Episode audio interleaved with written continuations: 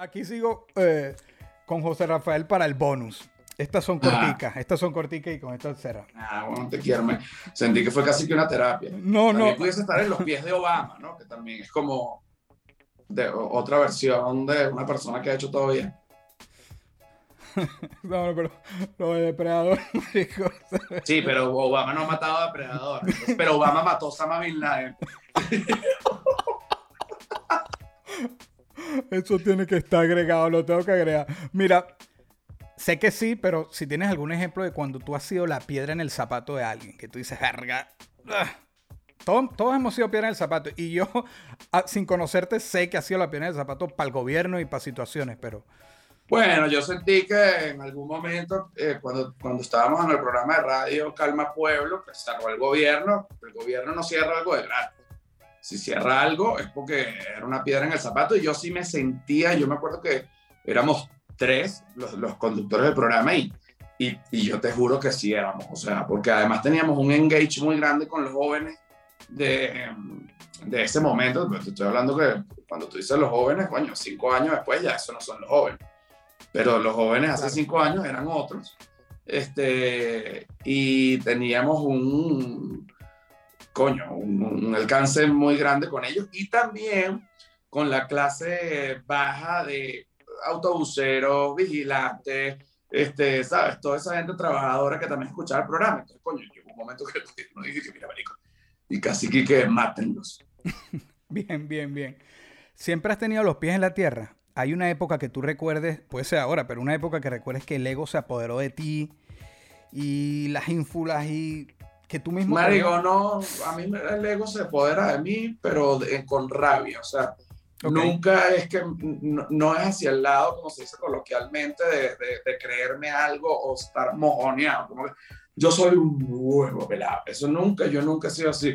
A mí lo que, a, eh, eh, a mí lo que me, o sea, cuando yo me molesto por algo, también como que se me destapa el ego, entonces ya yo siento que tengo que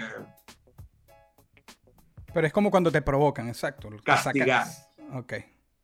cosa que es absurda, pero yo no tengo que castigar a nadie, Claro, claro. ¿entiendes? Sí, sí. Pero si de repente, ponte, por ponerte un ejemplo, tú me lanzas un tweet, una vaina, marico, es como que eh, mi ego se apodera. Fíjate lo que me lanzó el cerebro. Mi ego se apodera tanto de mí que lo que me lanzó el cerebro fue la palabra intolerable. O sea, si tú te metiste, ponte, te estoy poniendo un ejemplo, no es que yo quiera pelear contigo ni vaina, yo, marico, pelear con un rapero es una locura. Y que, chamo, te van a arrastrar con un caballo por la No, avenida va. Victoria, No, dale, suelta. este, Dispara, dispara. sí, sí, exacto, exacto.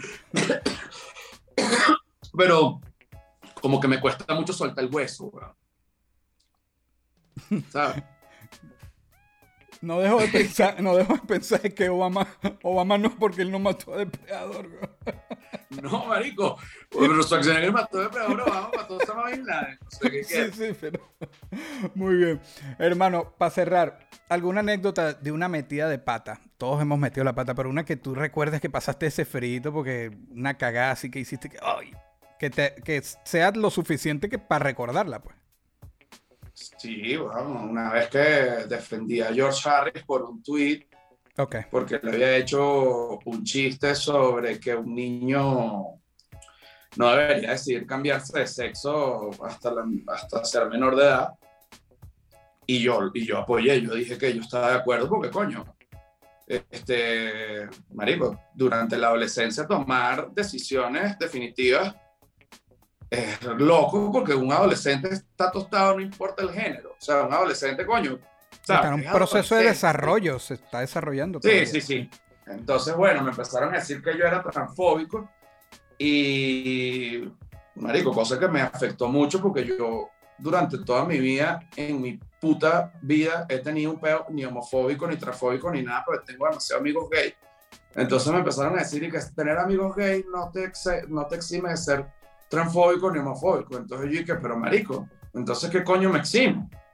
O sea, ¿qué, qué coño? Entonces, o sea, porque tengo un coñazo de amigos gays, weón, pero que no andan con esa ladilla. Ahora, me ladillan los gays que andan con una ladilla, pero no porque sean gays, sino porque son personas que andan con ladillas. Claro. Este, o sean gays, o sea trans, o sea lo que sea. Entonces yo me puse a tratar de explicar esto en Twitter, que no es un tema de homofobia, es un tema de ladillofobia. O sea, si hay alguien que es ladilla, yo, a mí me va a caer mal a pesar de que es gay. No me va a caer mal porque es gay, me va a caer mal porque es ladilla. Claro. ¿Entiendes? Porque además para mí alguien que sea gay ya tiene como un salvoconducto solo porque es gay, porque ya mi cerebro asume que es cool.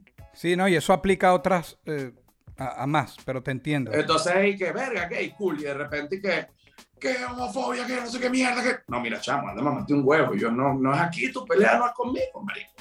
Yo, no, yo no estoy en contra de, de los derechos de nadie, brother. Claro.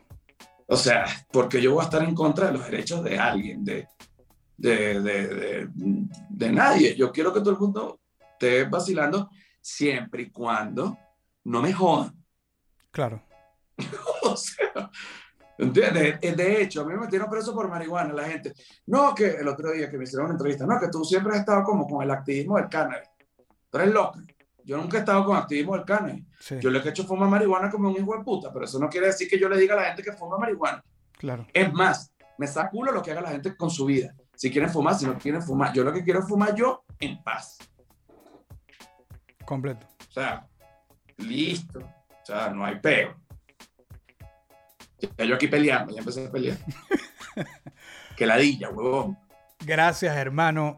De verdad, un honor José Rafael Guzmán. Gracias, brother. mira, te, quiero, bueno, no nos conocíamos, gocé una bola. Eh, y bueno, nada.